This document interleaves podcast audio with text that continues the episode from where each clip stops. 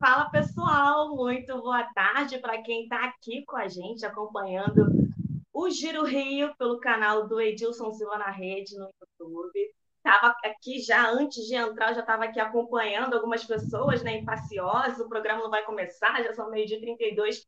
Entramos com um pouquinho de atraso hoje, são exatamente meio-dia 36, mas é claro, já estamos aqui. Então, desde já, mandem as suas perguntinhas aqui no chat, que eu já estou ligadinha, certo? Muito boa tarde, meu querido Ronaldo Castro, tudo bem?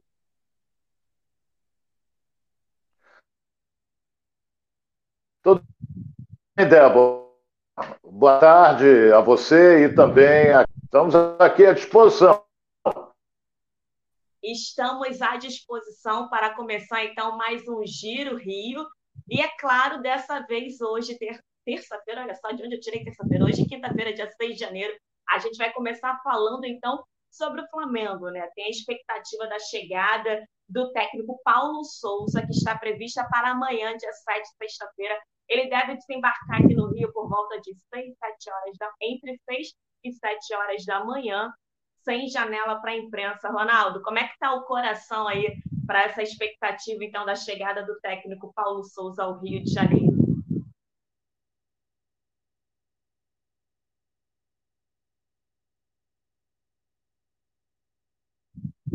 Ronaldo está travado? Ih, senhor. então, gente, o Ronaldo está travado. Provavelmente houve algum probleminha. E já já ele vai entrar aqui com a gente. Ronaldo, você me ouve? Entrar aqui com a gente. Ronaldo, você me ouve? Não, não ouve. Gente, é o seguinte, então, está prevista para amanhã, né? Como eu iniciei, a chegada do é, da chegada do técnico Paulo Souza ao Rio entre 6 e 7 horas da manhã. E desde já ele, depois que o Flamengo acertou o técnico, então o Flamengo agora se movimenta junto ao Paulo Souza sobre a contrata, sobre contratações de novas peças. O Flamengo então está indo ao mercado para poder finalmente contratar alguns reforços. E ao que parece, o técnico Paulo Souza já sinalizou que quer um novo goleiro, para quem sabe aí assumir a titularidade do time que hoje é comandada por Diego Alves, lembrando que no elenco a gente tem também Hugo Souza e o Gabriel Batista. Mas eu quero saber de vocês aqui, o que, que vocês acham? Estou com o chat aberto. Eu quero saber de vocês. O que, que vocês acham desse jogador que é o, o goleiro Neto, que está no radar do, da diretoria é, rubro-negra para poder compor o elenco do Flamengo. O Neto, ele tem 32 anos, ele tem 32 anos, joga no Barcelona, mas tem uma, um interesse muito grande em retornar ao futebol brasileiro. Ele que foi revelado pelo Atlético Paranaense, vê então com bons olhos essa volta ao Brasil. Mandem aqui para mim o que, que vocês acham dessa possível contratação, não é algo que está definido, o Flamengo ainda está no mercado para poder, de fato, tentar fechar né, alguma com arqueiro. O Ronaldo já está disponível para a gente? Daniel Vasconcelos, Débora, manda um alô, alô para mim. Obrigada pela tua audiência aqui com a gente. Daniel, por favor, continuem aqui. A gente sabe que é um período de muitas mudanças. É, só antes, antes mesmo de tentarem aí voltar com o Ronaldo, Ronaldo aqui na nossa, na nossa transmissão, muitas são as perguntas, muitos são os questionamentos. Isso nas redes eu tenho acompanhado, as pessoas têm vindo até mesmo, não só nas redes do Edilson Silva, mas também aqui na minha pessoal. Então, mais uma vez, assim como eu falei ontem, eu torno a falar hoje, o nosso, o nosso programa está passando por algumas mudanças e em breve nós teremos algumas novidades. As pessoas vêm perguntando: e aí, acabou? Ninguém fala nada, mas eu estou aqui falando, dando mais uma justificativa, mais uma explicação. E uma, um exemplo muito básico que eu vou dar para vocês é o seguinte: quando está uma diretoria está negociando, vou usar esse termo, negociando com jogadores, com possíveis reforços, ninguém fala nada até que de fato se concretize a negociação.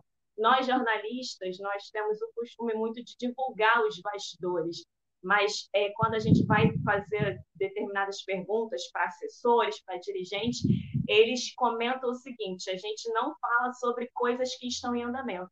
É basicamente a mesma coisa agora. A gente não pode falar sobre coisas que estão em andamento, que estão sendo negociadas, que estão sendo tratadas.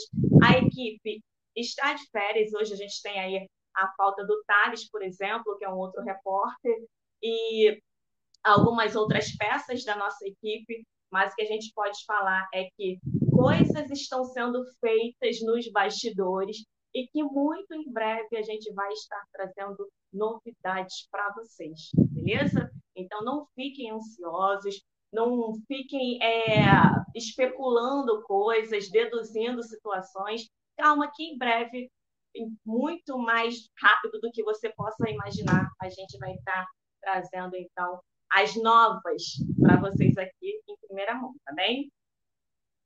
Cadê? Vamos lá. Parabéns, Débora, pelo trabalho.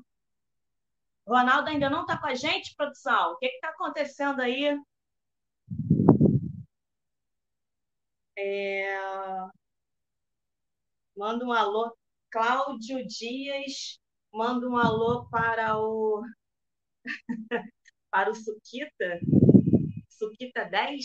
Isso não é nenhuma pegadinha, não, né, gente? Não faz pegadinha uma hora dessa, não. Meio-dia 42. Gente, mandem perguntas aqui pra gente. O nosso assunto em pauta é o Flamengo. Quando o Ronaldo é, entrar aqui na transmissão, a gente vai conversar sobre o goleiro Neto, que está é, tá no Barcelona e que tem interesse de retornar ao futebol brasileiro, se pode ser uma opção boa para compor aí o time de arqueiros que o Flamengo tem. Então, mandem suas perguntas. Vamos falar também sobre é, Botafogo, sobre Vasco, sobre Fluminense. Ontem parece que foi feita uma proposta oficial né, para o Nino. O Tigres do México fez essa proposta. Então, seria uma boa para o Fluminense hoje aceitar essa pedida do Tigres. Mandem as suas perguntas, eu estou aqui de olho. É, de fato, esse goleiro tem mais de 30 anos. O Antônio Aparecido está aqui falando. Débora, eu acho que esse goleiro já tem mais de 30 anos. Nós já temos o Diego Alves. Ele é, fala de Nova Olinda, Ceará. Olha, a terra cearense. Estive aí no ano retrasado, 2020. Muito bom, muito bom o Nordeste. Então, o, o Neto ele tem 32 anos, né? No caso, talvez o Paulo Souza hoje esteja interessado em trazer para ser mais uma opção. Mas, de fato, ele pode ser um pouco velho, já que a gente tem o, o Diego Alves. O goleiro mais próximo provável de fechar com o Flá não é Neto, sim o argentino Augustinho. Flamenguista realista está falando aqui. Eu não sei que nome é esse, RCPQB. Mas se o Ronaldo não te atendeu, falo no lugar dele, hein? Me chamo Ronaldo também. Olha, vou sugerir aqui para nossa produção, então, se o Ronaldo não entrar falando aqui sozinha, eu preciso de alguém aqui para poder bater bola comigo. Continue mandando as suas perguntinhas, seus comentários.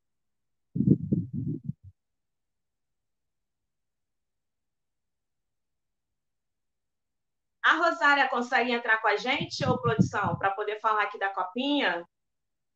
Me ajuda aí, produção. O cano vem ou não para o? A diretoria está tentando. Mas nada de fato ainda está concretizado. Oi, Débora, boa tarde. Manda um alô para a torcida do Botafogo em São Mateus, Espírito Santo. Um beijo. Torcida Botafoguense, vocês moram no meu coração. Faz muito tempo eu fiz a cobertura aqui do Botafogo. É um time pelo qual eu tenho um carinho, um apreço muito grande. Então, um beijo para vocês. Deixa eu ver. Débora Gabigol vai ficar. Um abraço, sou daí do Rio, mas estou morando em São Luís do Maranhão se o Gabigol vai ficar, a gente vai até falar sobre isso também, porque ele está sendo assediado pelo West Ham, né? E o Newcastle. Mas a multa que ele tem, no caso do Flamengo, é milionária, gente. 33 milhões de euros. Qual clube estaria disposto a aceitar pagar essa multa de 33 milhões de euros, que é o equivalente aí hoje 212 milhões de reais? A gente sabe que o Gabigol ele tá, ele vive alguns momentos que ele não marca gol, mas ele é uma peça importante para o time de Flamengo hoje. Né? Três temporadas já defendendo o Rubro Negro. Olha, muito difícil saída dele, hein? O goleiro Neto é, é a melhor opção para o gol do Flamengo no momento, melhor que o Agostinho, goleiro do Porto. Pois o Neto, a adaptação será mais rápida, ele é mais novo. Diego Alves, quando chegou, tinha 33. Robinho Souza comentando aqui. Ricardo Ferreira do Macapá, ligado também no Edilson Silva. Obrigada, gente, pela audiência de vocês. É muito importante ter vocês aqui com a gente nesse novo formato. Novamente, algumas pessoas estão perguntando aqui. É... Novamente, algumas pessoas estão perguntando aqui se o programa acabou. E mais uma vez eu volto a falar. É, nós estamos aqui nesse novo formato, Giro Rio, no Edilson Silva na Rede.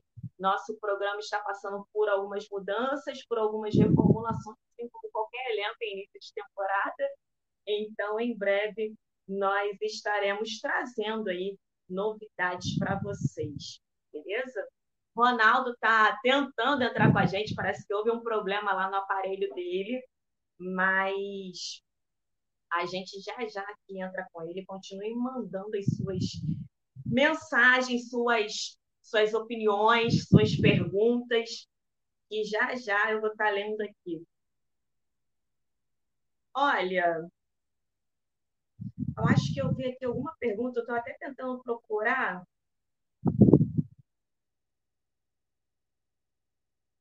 Tentando sobre. Cadê?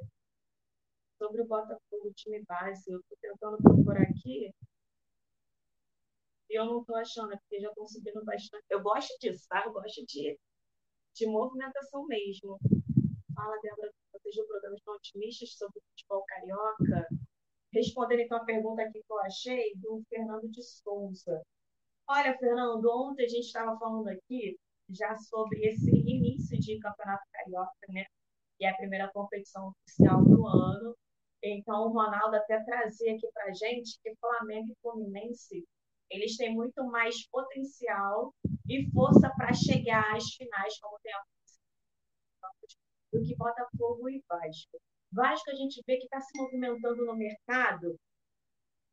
É, a gente vê que está se movimentando no mercado, mas o Vasco aí dispensou 19 jogadores e só contratou, anunciou oficialmente seis.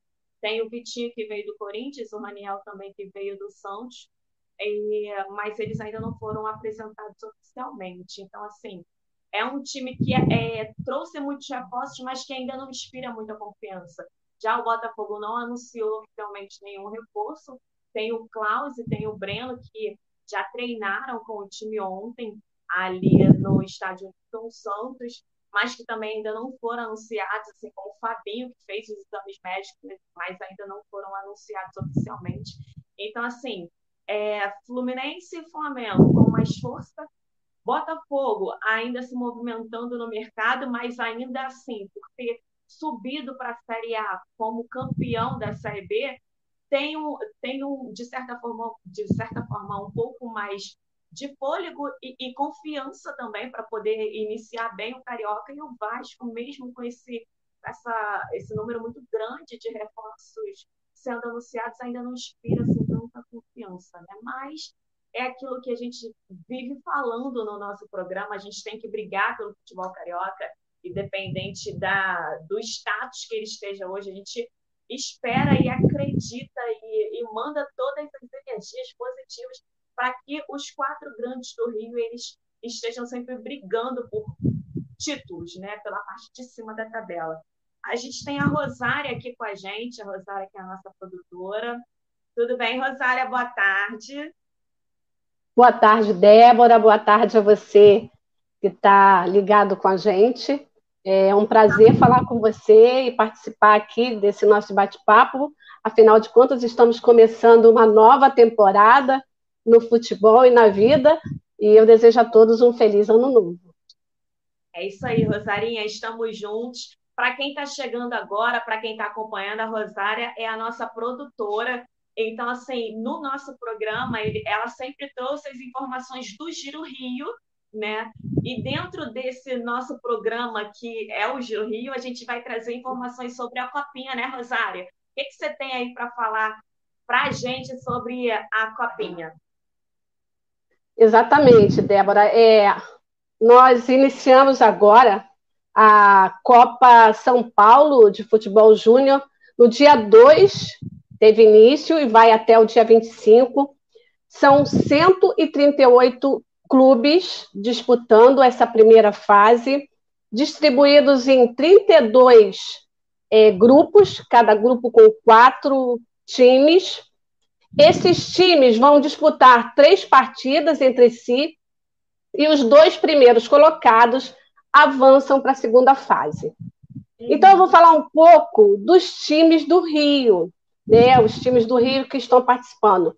Dos times do Rio que estrearam, o único que não venceu foi o Resende, que ontem é, perdeu de 2 a 1 para o Corinthians. Mas, apesar dessa derrota até muito apertada, é, eu pude observar que o Resende ele veio com muita personalidade, muita personalidade. O Resende ele tem é, várias parcerias, a parceria, inclusive, com Lion, lá da França, e isso ajuda muito essa administração do clube, isso influencia nessa parte da base. Então, ontem, o, Corin o Rezende enfrentou o Corinthians, que é nada mais, nada menos que o maior campeão da Copinha, que assim chamamos a Copa de é, Futebol Júnior de São Paulo. Então, a Copinha é, tem todas é, é, esse. É a maior, na verdade, né? A maior competição da base e tem toda uma expectativa entre os clubes de todo o Brasil e é um, um momento muito interessante porque a gente consegue observar as joias né, que vão despontando dos clubes. O Neymar, por exemplo, é uma revelação da Copinha. E aí o Rezende enfrentou nada mais, nada menos do que o Corinthians, que é o maior campeão, tem 10 títulos na Copinha, e foi um jogo bem disputado, e os gols, inclusive, Débora, só saíram no segundo tempo. Né? O Corinthians abriu o placar é, depois dos 30 minutos. O Rezende conseguiu empatar é, com uma cobrança de pênalti. E aí, logo depois, deu aquela esfriada e o Corinthians é, conseguiu o segundo gol e logo depois terminou a partida. Então, o Rezende foi o único que perdeu, mas enfrentou um dos candidatos ao título desse ano de 2022. Os outros times do Rio, nós temos o Nova Iguaçu, que estreou muito bem, né? os chamados é, da Terra, garotos da Terra lá de, de Nova Iguaçu, venceram a primeira partida na estreia por 3 a 0. O Botafogo também venceu por 3 a 0. Então fez um bonito papel nessa estreia. Botafogo que deve aproveitar, como você muito bem sabe, alguns meninos que estarão em campo é, hoje ainda, né, para a segunda rodada da Copinha. E aí depois veio o Fluminense, que é um dos favoritos também, porque é o segundo maior campeão, junto com o São Paulo, tem cinco títulos na Copinha. O Fluminense estreou é, diante da Jacuipiense e fez 1 a 0, venceu por 1 a 0, um placar muito magrinho. Foi uma disputa difícil, mas o Fluminense mereceu a vitória porque dominou o tempo todo é, o jogo, mas infelizmente não deu aquele show que a torcida espera, porque todos sabem que os garotos do Xerém é, são muito é, observados, porque ali nascem, né, é, é, um trabalho muito bem feito do Fluminense na base, e nascem craques, assim, aparecem joias a todo momento. Não foi o que se esperava, tinha ali três jogadores do que já, já frequentaram o, profissional, que é o Matheus, o John Kennedy, e, e aí é, o Fluminense acabou vencendo só por 1 a 0. Mas um detalhe na copinha, Débora, é que esse o campo que o Fluminense jogou, diferente do, dos outros, estava muito prejudicado. E aí, um campo prejudicado, a gente sabe que a bola não rola facilmente. Dificulta o bom futebol. Isso não é uma desculpa. Eu acho que o Fluminense teve muita ansiedade nesse primeiro jogo, muita cobrança por ser um dos favoritos nessa copinha. E aí venceu, hum, convenceu, porque fez um bom jogo, foi o tempo todo superior, mas não deu aquele show que a torcida esperava, a torcida tricolor que estava muito ansiosa por esse início da copinha. E aí ah, depois veio. Oi, querida. O pessoal está aqui comentando muito sobre a goleada que o Flamengo. Então, eu ia chegar. É eu ia chegar. Ansioso. eu ia chegar nesse momento. O jogo de ontem, 10 a 0 do Flamengo. Exatamente. Foi a da Copinha até o momento, né? Exatamente. O Flamengo ontem, é, eu vinha numa crescente para mostrar o, até chegar ao final com o Flamengo, que foi a, a, o grande boom aí dessa copinha. Fez ontem é, uma partida de 10 a 0. Então, assim, um dos jogadores fez três gols, o outro fez dois, e aí foi uma partida incrível. É, uma, a maior goleada realmente dessa copinha, mas não é a primeira vez que o Flamengo goleia, não, sabe? Ele já em outras, em outras edições, ele já fez um, um jogo em que ganhou também de 11 a 1 de um outro clube. Então, na Copinha é isso, a gente espera muita coisa e o Flamengo veio. O Flamengo que está atrás do Fluminense, é, o Flamengo tem quatro campeonatos na Copinha, está querendo aí beliscar o quinto, o quinto campeonato, e eu acho que vai ser muito interessante essa, está sendo muito interessante essa copinha para os times do Rio de Janeiro. Agora, Rosária, vou aproveitar então que a gente está nessa copinha, até vou pedir a sua opinião, enquanto a nossa produção ainda tenta conectar aqui o Ronaldo na nossa transmissão. Você que está acompanhando, então, a Copa São Paulo de Futebol Júnior, o Vasco ele é líder né, do seu grupo e ganhou o primeiro jogo vencendo aí por 5 a 1. Você acha que o técnico Zé Ricardo ele pode contar com alguns jogadores da base, né, para ou para poder iniciar esse o, o carioca? Ou você acha que ele precisa continuar focando assim nos mais experientes? Qual que é a Olha, Débora, que você tem acompanhado? Então, a gente acabou pulando o Vasco, né? Porque a torcida rubro-negra ela é muito ansiosa e queria logo que falasse do Flamengo. Quer dizer, o Vasco foi o primeiro, jogou antes do Flamengo, jogou de tarde e foi o primeiro a, a dar uma goleada efetivamente por 5 a 1. E são meninos que, que mostraram muita personalidade e competência em campo, e eu acredito que o Zé Ricardo está muito ligado nessas transmissões, nesses jogos, porque o Vasco ainda é, não contratou exatamente, ainda tem algumas lacunas. O Vasco contratou, sim, mas ainda tem umas lacunas no time.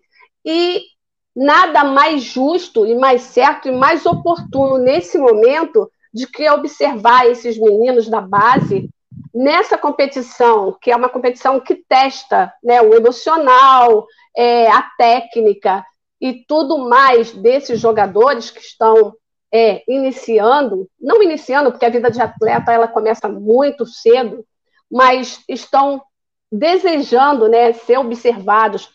A gente sabe que a copinha ela tem uma vista para outros mundos, assim, porque times estrangeiros também estão de olho. Então, esses meninos, eles sonham também em serem chamados para algum clube europeu, e isso pode acontecer, eles podem ser disputados. De qualquer forma, o Vasco tem esse patrimônio e ele pode ser observado para renda, para entrar dinheiro, caso algum desses meninos possam ser vistos por algum time estrangeiro e, e ser assim contactado, ou para serem aproveitados no time principal. Eu acredito sim que dessa copinha, que essa base do Vasco, alguém será observado, um ou mais jogadores, para que possa é, fazer parte, pelo menos, do elenco profissional. Mesmo que não entre como titular, eles podem fazer parte e podem sim ajudar o Vasco nessa missão que é voltar à elite do futebol brasileiro em 2023. Botafogo também estreou com vitória, né? É, também é o líder da competição. O que, que, você pode falar então do Botafogo na Copinha, Rosária? Então, o Botafogo é o que mais tem probabilidade de aproveitar seus jogadores para é, o time profissional. E aí eu te digo por quê, assim, porque ali no Botafogo tem muitas joias. E essa, esse primeiro jogo a gente observou que esses meninos que são é, observados pelo time, eles foram muito bem. E o Botafogo, apesar do investidor estar chegando, esse aporte financeiro ele só deve vir é, na chegada do Brasileirão. Então, o, Botafogo ele precisa contratar agora, mas ele não tem o dinheiro para contratar aqueles jogadores que ele quer, que são necessários. Ele tem muito cuidado e eles não vão fazer besteira, eles não vão é, ultrapassar o limite do que é possível. Como não podem contar com dinheiro agora, é bem provável que de todos esses times, o Botafogo seja o que mais possa trazer é, esses meninos da base para fazerem parte do time titular é, nesse desse ano, ainda mais que, que o Botafogo já está na Série A e vai precisar de muito mais força, de muito mais é, qualidade, né? mais craques em campo. Rosária, me fala aí, sua aposta. Quem você. Você falou do Botafogo que é o que tem mais chances, mas entre os quatro: Botafogo, Flamengo, Fluminense e Vasco.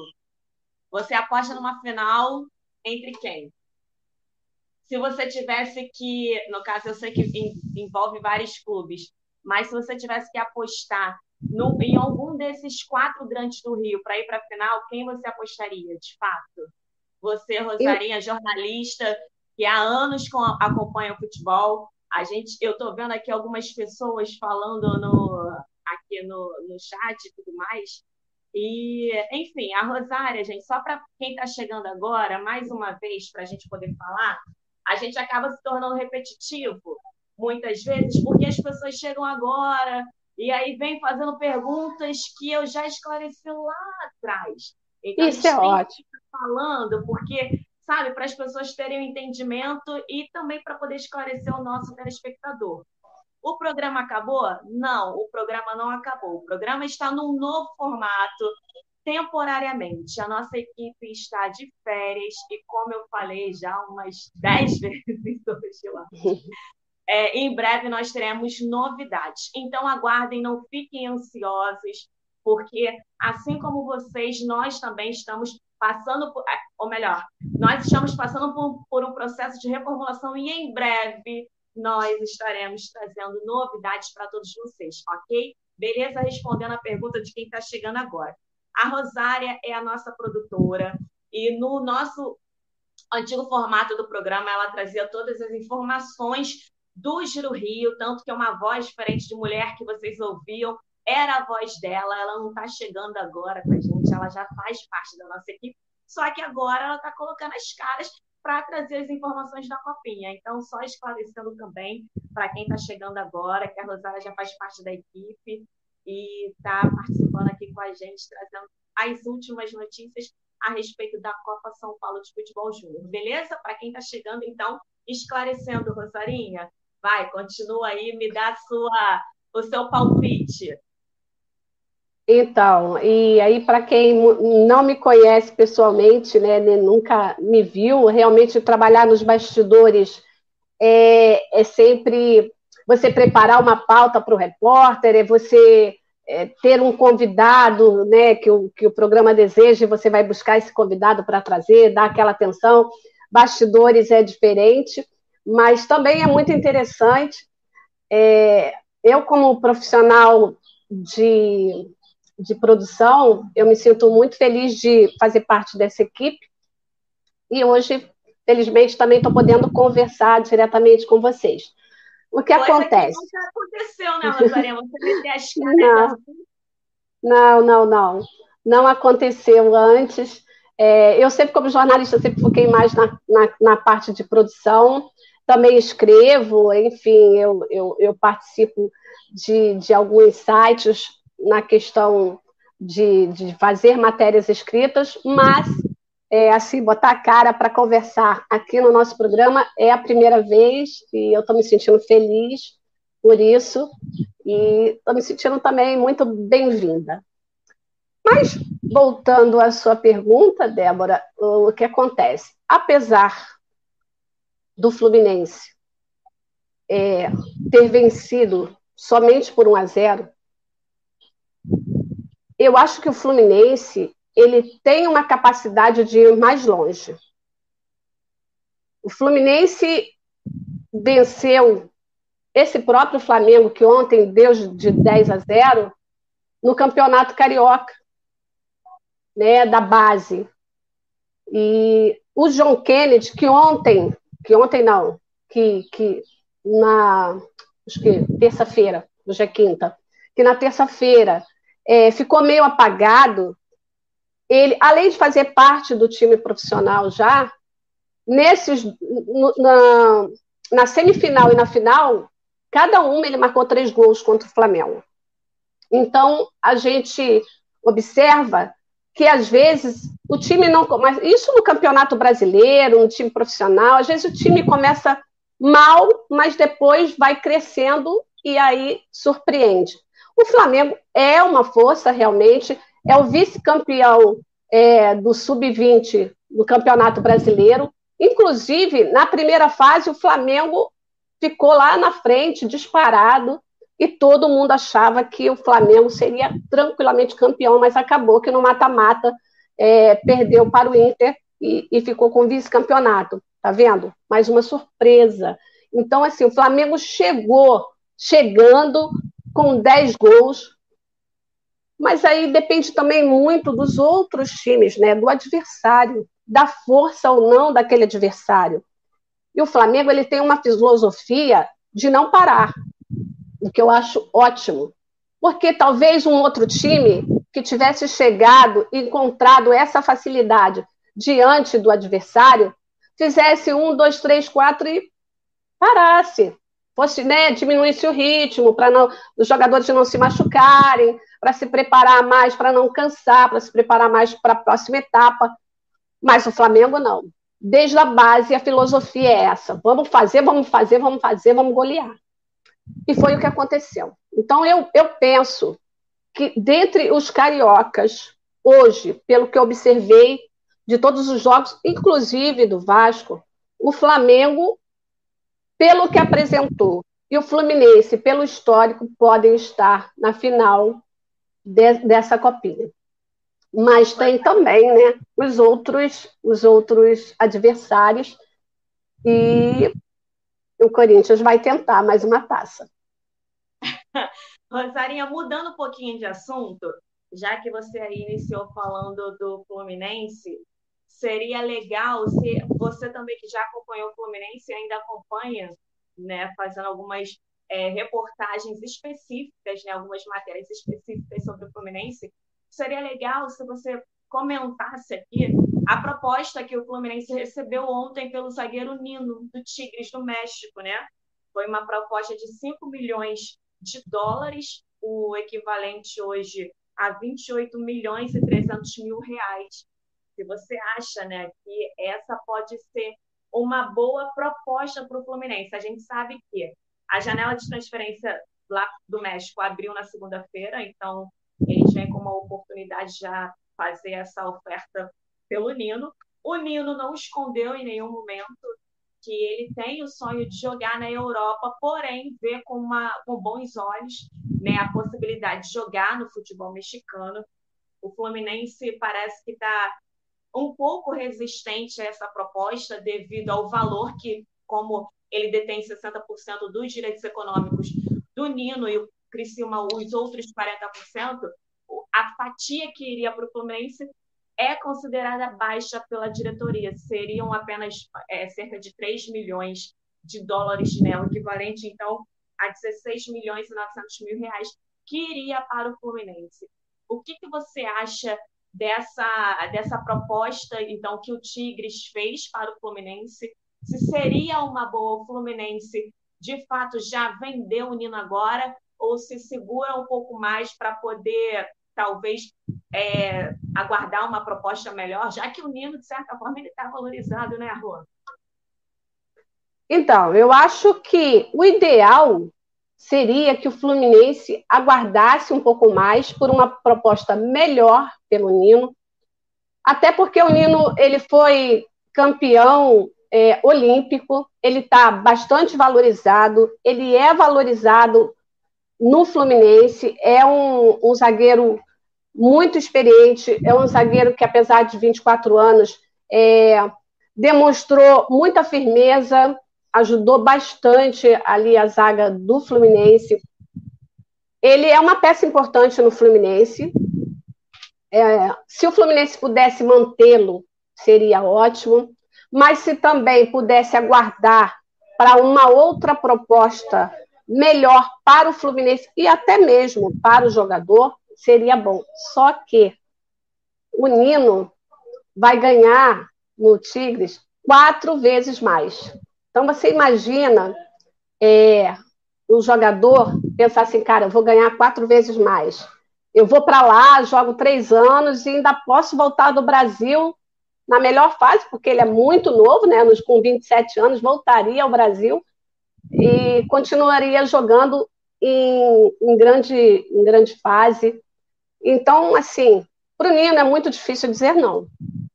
Tá? É, é o sonho dele ir para a Europa? É, mas essa proposta mexicana aí é, é uma proposta que vale muito a pena para o jogador. Não só porque que vai ganhar, mas pelo salário dele, que será quatro. Você imagina, se você recebesse uma proposta para ganhar quatro vezes mais, seria muito difícil. Muito tentador, né? É muito tentador. Por mais que, que alguém te diga, não, espera mais um pouquinho, porque no ano que vem.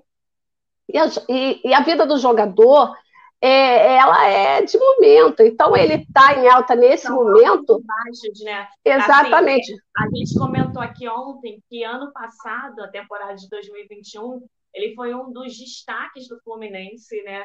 E também conquistou a medalha de ouro nos Jogos Olímpicos de Tóquio. Então, assim, ele realmente, para ele, realmente foi um ano assim de grandes conquistas, né? De desafios, mas também de muitas conquistas, aprendizado. Então é um momento que ele é bom para ele, né? Sim, é um momento bom para ele. Apesar de que é, o Nino, como todo jogador, tem aquele sonho de, de jogar na seleção brasileira. E os jogadores que vão para esse tipo de mercado, como por exemplo o México, eles não são muito observados. Então ele perderia espaço nesse sentido do Tite estar tá olhando por olhando ele né, e poder é, futuramente é, colocá-lo nessa lista aí de convocados. Então, assim, esse é um contra. Mas diante do momento de você ter nas mãos um salário quatro vezes maior, a vontade do Nino, sim, é aceitar.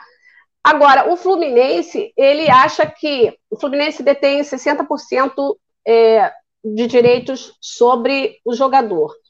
Então, ele ganharia em, em torno de 3 milhões né, de dólares. O Fluminense acha pouco, acha que pelo menos teria que ter 5 milhões. Então, eu acho que a diretoria vai trabalhar em cima disso para que possa aumentar a sua parte. Vai perder um jogador? Vai. Já se preparou, já trouxe um outro zagueiro, né? Já tem como reforço um outro zagueiro. Então o Fluminense não está parado nesse sentido. Já imaginava que o, o Nino, indo para as Olimpíadas, pudesse realmente receber alguma proposta, já que foi campeão, tem a medalha olímpica, a medalha de ouro. E aí eu acredito que o Fluminense vai tentar, né, aumentar um pouco a sua parte nessa negociação. Ainda não está nada resolvido, estão sendo negociados, mas eu acredito que o Fluminense vai, vai tentar, sim, melhorar um pouquinho, porque o Nino, para o Fluminense, vale mais do que está sendo oferecido diante desses 60% que o Fluminense tem direito. Então, boa tarde, Ronaldo. Bom, que, que luta. Prazer te ver. Prazer todo meu, Rosária. Estou ouvindo atentamente você com seus comentários. Você também gosta e você é estudiosa e você gosta de comentar futebol. O detalhe é o seguinte: é, com relação ao Nino, é um jogador nível de seleção brasileira. E o Nino está com um objetivo, ou seja, disputar a Copa do Mundo. Ele quer ser convocado a disputar a Copa no Catar. O que, que acontece? Mas eu eu acho que o Fluminense tem no seu orçamento a venda de algum jogador. Porque o Fluminense vai ter que vender para fazer dinheiro. Agora, e já contratou inclusive o zagueiro do Goiás. Então nós temos que esperar para ver se vai vender, se a proposta do futebol mexicano é concreta, se interessa ao Nino se transferir para o futebol mexicano.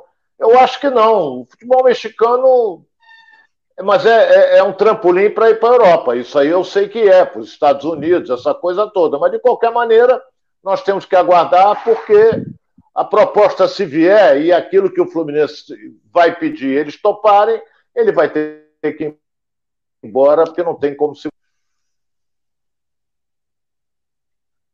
Obrigada, Ronaldo. Foi complicado aí você entrar na nossa transmissão, mas graças a Deus deu certo né, chegando aqui nessa reta final para poder é, finalizar com a gente. Aproveitar também, Rosária, fica aqui com a gente para a gente poder é, falar sobre o Vasco. A gente não falou sobre o Vasco aqui ainda, não sobre o time profissional, apenas sobre é, a base né, que está disputando aí a Copinha.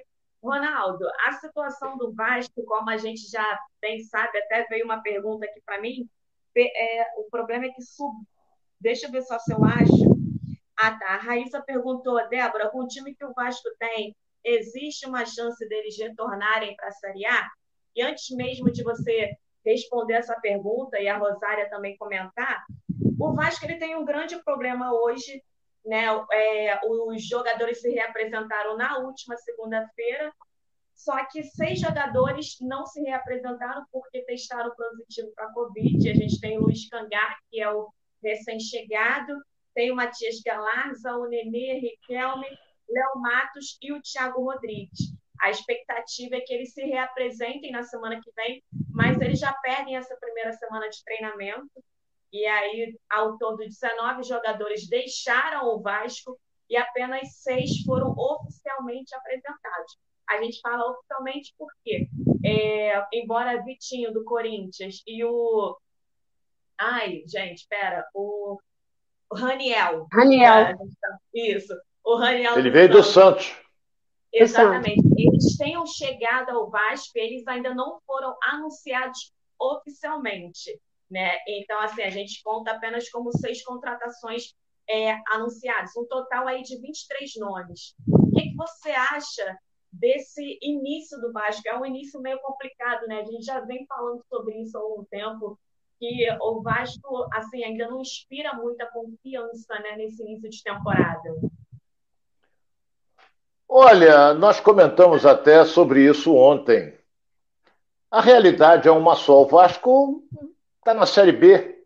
O Vasco vai ter uma folha salarial de no máximo 3 milhões e meio de reais. Não pode ser maior do que isso. Porque qual vai ser a grande receita do Vasco na Série B? A Série B ele vai ganhar 10 milhões, não é? Porque se tivesse na Série A ia ganhar acima de 100 milhões. Mas na Série B ele continuou na Série B, os recursos são pequenos, é, os patrocinadores, o investimento é menor, a, a, um forte já saiu, e o Vasco, o Salgado, está encontrando uma dificuldade brutal para montar uma boa equipe. Dispensou vários jogadores, concordo, é, não pode pagar é, 700, 600 milhões de jogadores de futebol para disputar uma Série B. Isso aí não cabe e o Vasco não tem condições de fazer isso. Agora, se subir para a Série A, aí já é outro departamento. Mas só que eu estou preocupado porque o Vasco está montando um time mediano. Aí muita gente vai dizer, ah, mas a, é, mediano para a Série A, para a Série B. Eu digo que tem que ter muita calma com relação a isso, que eu volto a afirmar aquilo que eu tenho dito anteriormente.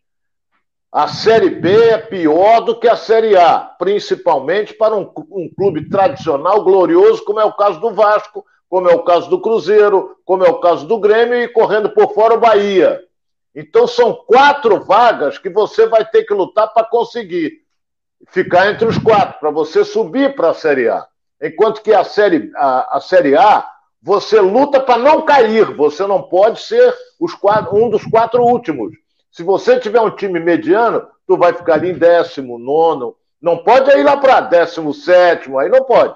Que aí você cai para a Série B. Por isso é que eu digo, o Vasco inicia a competição da Série, da, da série B lutando contra equipes tradicionais que brigam também por uma vaga na série entre os quatro primeiros. Sem contar aqueles que surpreendem, aqueles times de porte médio que vêm correndo por fora e surpreendem. O Vasco tem que melhorar muito o seu time, melhorar muito, não é?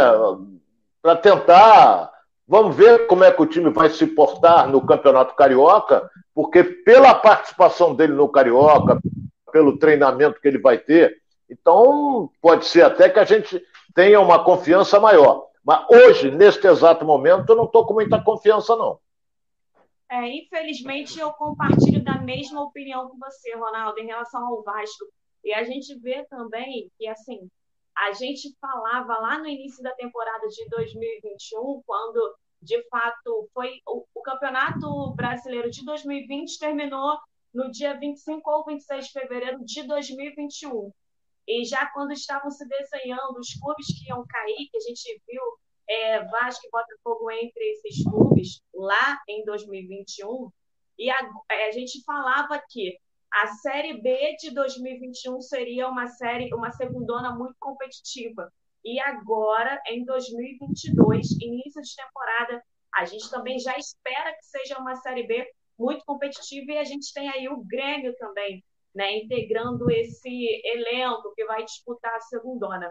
E o Vasco, ou seja, vai ter mais um desafio pela frente. O Vasco que antes queria fechar com o Diego Souza, Diego Souza foi para o Grêmio. Assim, é muito complicado, né? A gente ter algum. Por mais que a gente levante a bandeira do futebol carioca, a gente não gosta de é, ser é, assim, propagador de notícias ruins, notícias negativas, continua sendo assim, desafio muito grande para o Vasco essa Série B de 2022. E, Ronaldo, até comentei com a Rosária, antes da a gente estava conversando aqui, antes de você entrar, que o Vasco hoje ele é líder da Copinha. Né? Ele venceu aí o primeiro jogo por 5 a 1. E a pergunta que eu fiz para a Rosária, eu faço para você agora. Você acha que o técnico Zé Ricardo pode contar com alguns jogadores da base ou ele precisa ou ele é, continua buscando por jogadores mais experientes para poder tornar o elenco do Vasco um pouco mais forte? Qual é a sua opinião? Olha bem, para começar, o Vasco tem jogadores experientes. Eu vou citar pelo menos dois. Um é o Nenê, que já está com 40 anos. O Léo, lateral direito, também é um jogador experiente.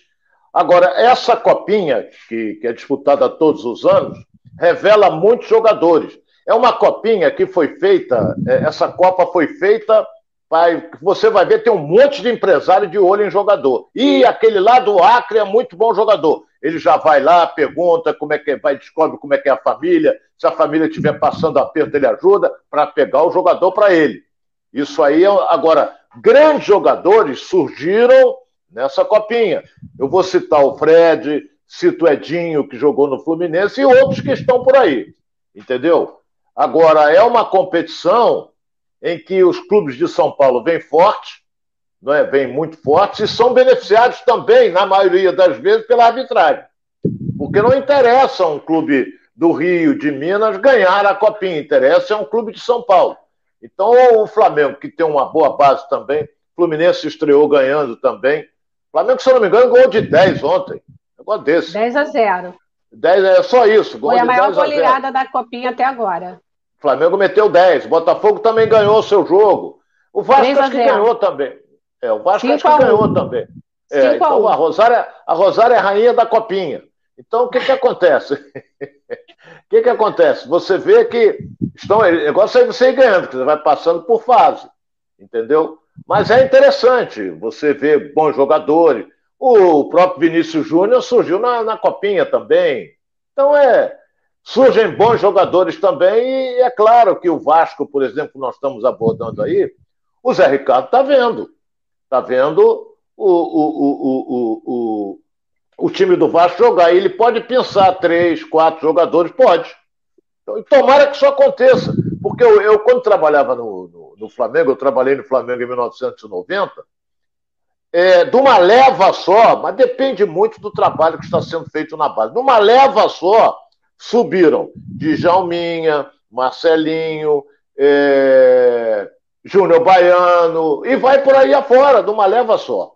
Então você vê jogadores que, que se consagraram depois. O Rogério era mais novo, tinha 17, mas já estava incorporado aos profissionais. Então a gente fica na, na expectativa dos clubes conseguirem jogadores nessa copinha da base para, ou seja, começarem a treinar com os profissionais. A Débora sabe muito bem. O Botafogo esse ano, até agora, que não tem dinheiro para nada, está só esperando virar empresa, não é? O Botafogo já está com 15 da base treinando entre os profissionais. Por quê? Não tem dinheiro para contratar. Contratou jogadores assim medianos. Mas ah, quem sabe que os garotos da base podem dar certo, não é? Temos que torcer para isso. Às vezes o menino vem cheio de tesão, cheio de gás e, e dá certo. Acerta o time, né? Quem sabe? Aproveitando até para poder abrir, então, espaço para poder falar um pouco mais sobre o Botafogo, Ronaldo. Muito interessante esse comentário que você fez, porque a gente, se a gente avaliar o trabalho que o John Textor faz no Crystal Palace, né, em inglês, ele tem o perfil de apostar muito na, nas, no, nos jovens jogadores, naqueles que são considerados promessas. Tudo isso porque ele não tem muito o perfil de apostar em medalhões. Tudo isso porque então, é a juventude que tem um potencial muito grande de dar um retorno né, para a empresa, já que o Botafogo está nesse processo de é, mudar né, para a empresa, se tornar empresa. Então, são os jovens que têm um potencial grande para poder dar lucro é, a longo, médio e longo prazo.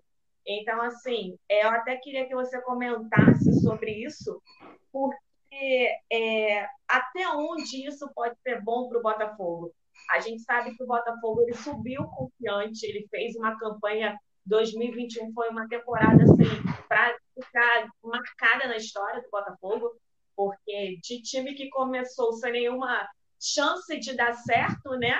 E aí chegou, depois da chegada do Anderson, eles mudaram, o Anderson mudou completamente o estilo de jogo, enfim, abraçou o time e o time despontou, tanto é que se tornou campeão. Então o Botafogo chega para disputar agora o Campeonato Brasileiro da Série A com uma certa moral, independente de ter sido campeão da Série B, mas ele superou desafios e chega com uma certa moral, porém está se movimentando um pouco no mercado, você mesmo falou, está apostando mais na garotada da base, só que na Série A é aquele tipo de aquário que só tem, né, tipo tubarão.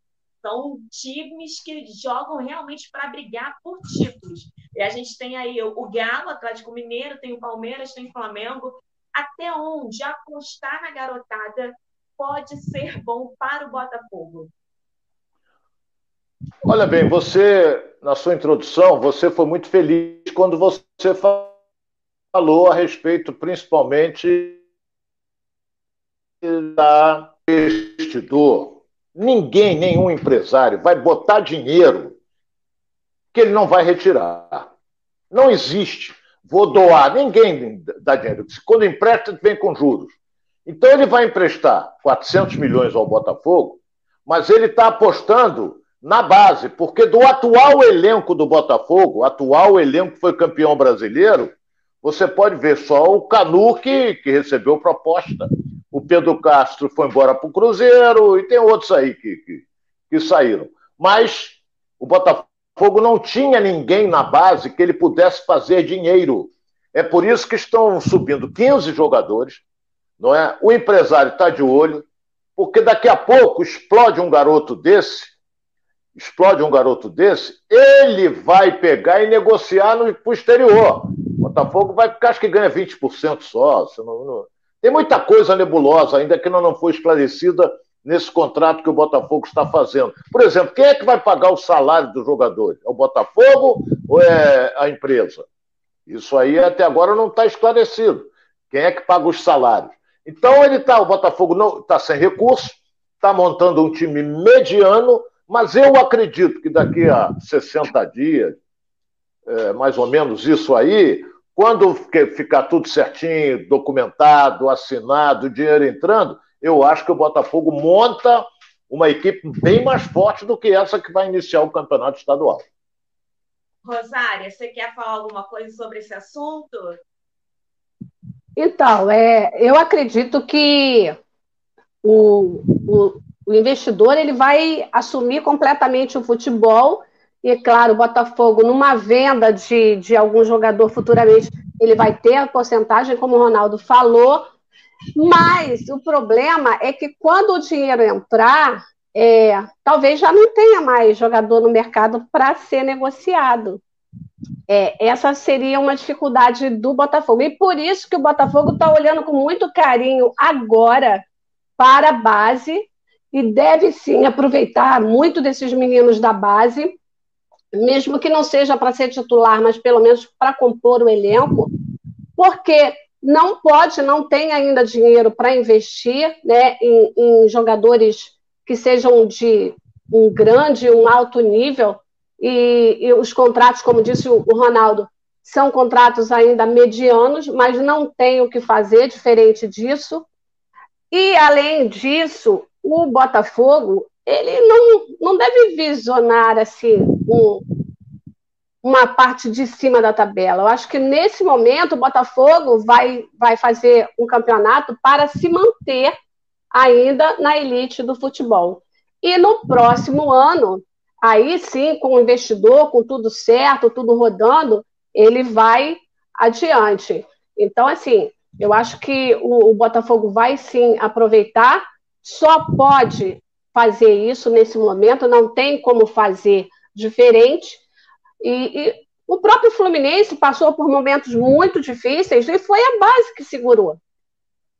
Foi a base, foi entrando, foi apostando em meninos e, e gente que a gente nem conhecia e que, de repente, como o André, se tornou revelação aí do Campeonato Brasileiro nesse ano. Em outros anos, que o Fluminense estava muito mais apertado, as contas ainda estavam muito difíceis, foi a base que salvou para que o Fluminense se mantesse na, na elite, no, na Série A. E eu acredito que o Botafogo vai fazer a mesma coisa, vai utilizar um pouco dessa base para conseguir se manter na Série A em 2022 e esse trabalho com o investidor, ele deve começar a partir do brasileiro, né? Lá para maio. E os frutos, eu acho que, que, o, que o Botafogo só vai conseguir é, obter realmente a partir do próximo ano, quando as contas estiverem ali equalizadas, quando o dinheiro entrar e ele puder realmente ir no mercado e buscar os craques né, pontuais que ele precisa para o elenco profissional, o elenco titular, o time titular. É isso. Obrigada, Rosarinha. Ronaldo, rapidamente para a gente encerrar, então, aqui, a gente, quando deu problema na sua transmissão, na sua conexão com a internet, a gente estava falando muito sobre. É, a gente começou falando sobre o Flamengo, né? A expectativa aí da chegada do técnico Paulo Souza Está, prevista, está previsto o desembarque dele aqui no Rio amanhã, entre 6 e 7 horas da manhã, e não vai ter janela para a imprensa. Mas, é, depois que o Flamengo definiu o técnico, eles então começaram a se movimentar no mercado, porque o Flamengo, até respondendo uma pergunta aqui, né, do Michel ou Michael, ele perguntou se o Flamengo não tinha contratado ninguém, acho que foi ele. Desculpa, foi o Luiz que perguntou se o Flamengo não tinha contratado ninguém. Luiz Moraes, que não, o Flamengo só contratou até o momento o técnico, que foi o Paulo Souza. E aí, agora que então já se definiu o técnico e o Flamengo vai, a diretoria começa então a conversar para poder estipular quais são as prioridades para a temporada de 2022. E ao que parece, Paulo Souza ele quer um novo goleiro, um goleiro que venha para assumir a titularidade. Está sendo especulado o goleiro Neto, que joga no Barcelona, tem 32 anos, é, foi revelado pelo Atlético Paranaense, mas ele é, enxerga com bons olhos uma possibilidade de retornar ao futebol brasileiro. Rapidamente, o que, que você acha do desse goleiro Neto que está no radar da diretoria rubro-negra, Ronaldo? Olha só, o Flamengo, na minha opinião, não precisa de goleiro. O Flamengo tem o, o, o, o Diego Alves, que é um excelente goleiro, agora se machucou, é, entrou, o meu nome agora me fugiu aqui, que jogou as últimas partidas. O Hugo entrou, foi muito e bem no gol do Flamengo. Batista também. O Gabriel Batista, quando entrou, foi bem. Eu tenho a impressão de que o, o Luso não conhece bem os goleiros do Flamengo. Entendeu? Então, por exemplo, se o Flamengo traz do, da Europa um goleiro, que é bom, é claro, goleiro do Barcelona, experiente e tudo mais, ele vai ter que dispensar o Diego Alves, ele pode até o Hugo dispensar também. Será que eles vão aceitar é, serem reservas? Não sei. Apesar que no contrato não reza que você é titular. Mas eu acho que a posição Flamengo de goleiro, na minha opinião, não precisa. Está muito bem servido. E o Flamengo tem um, um, time montado há dois anos e tem um belo, por trás, elenco. Porque entra um, sai outro, daqui a pouco entra o Vitinho, daqui a pouco entra o Michael, daqui a pouco. Entendeu? Então é, é um elenco que o Flamengo não se desfez de ninguém. Aí todo mundo fala, ah, mas o Flamengo não está contratando. Contratando para quê? Para que, que ele vai contratar? Se ele pode pensar da base bons jogadores, essa copinha vai representar, vai apresentar grandes jogadores, bons, grandes não, bons jogadores que podem ser aproveitados no time principal. Então vamos esperar. Chega o, o, o Paulo amanhã, vai marcar é, no aeroporto, dali ele vai, seguir, vai seguir direto para o centro de treinamento, já estará instalado lá o telão que ele pediu, acho inteiramente louvável é, essa ideia dele de telão. É, o Mourinho também está fazendo isso lá na Europa também. Eu acho legal. Você vê, faz o treinamento tático, está no telão, para e vamos lá. Tá vendo? Você errou aqui, é conforme eu falei ontem. Achei muito boa essa ideia. E vários clubes irão encampar essa ideia de ter um telão no seu centro de treinamento. Até uma informação para complementar aí essa questão do Neto, Ronaldo é que, embora ele é, esteja no Barcelona desde 2019, ele disputou menos que 20 jogos desde que ele chegou, então, ao Barcelona, que foi em julho de 2019. Ou seja, é um goleiro que não é de fato titular, né?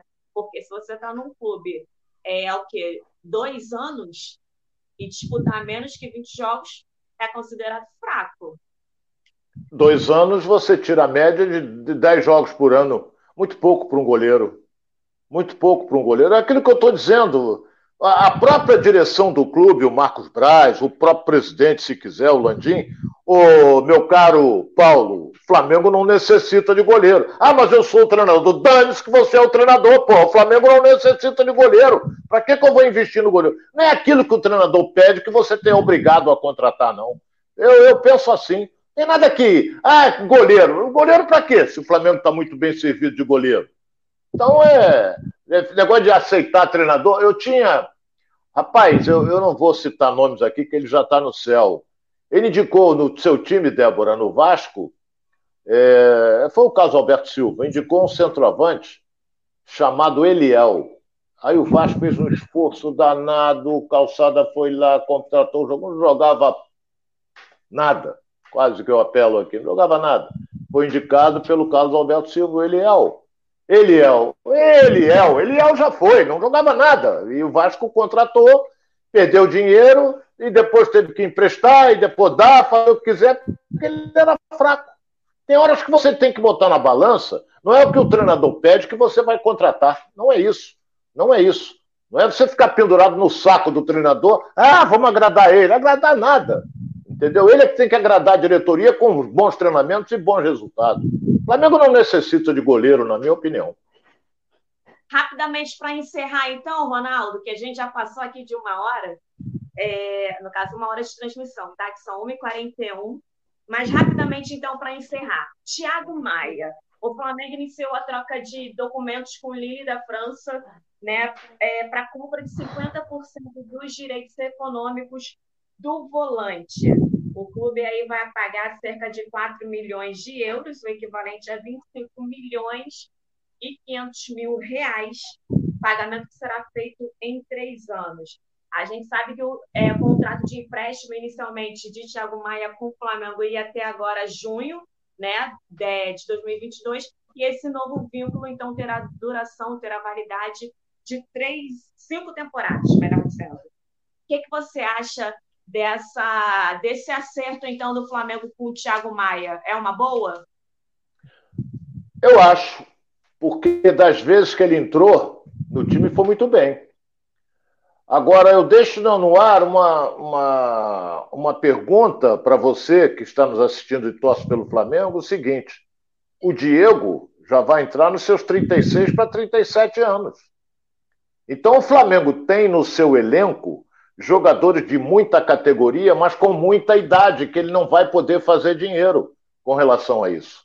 É Felipe Luiz, é Diego, é o próprio goleiro Diego Alves, o Bruno Henrique já vai entrar nos seus 31 para 32 anos.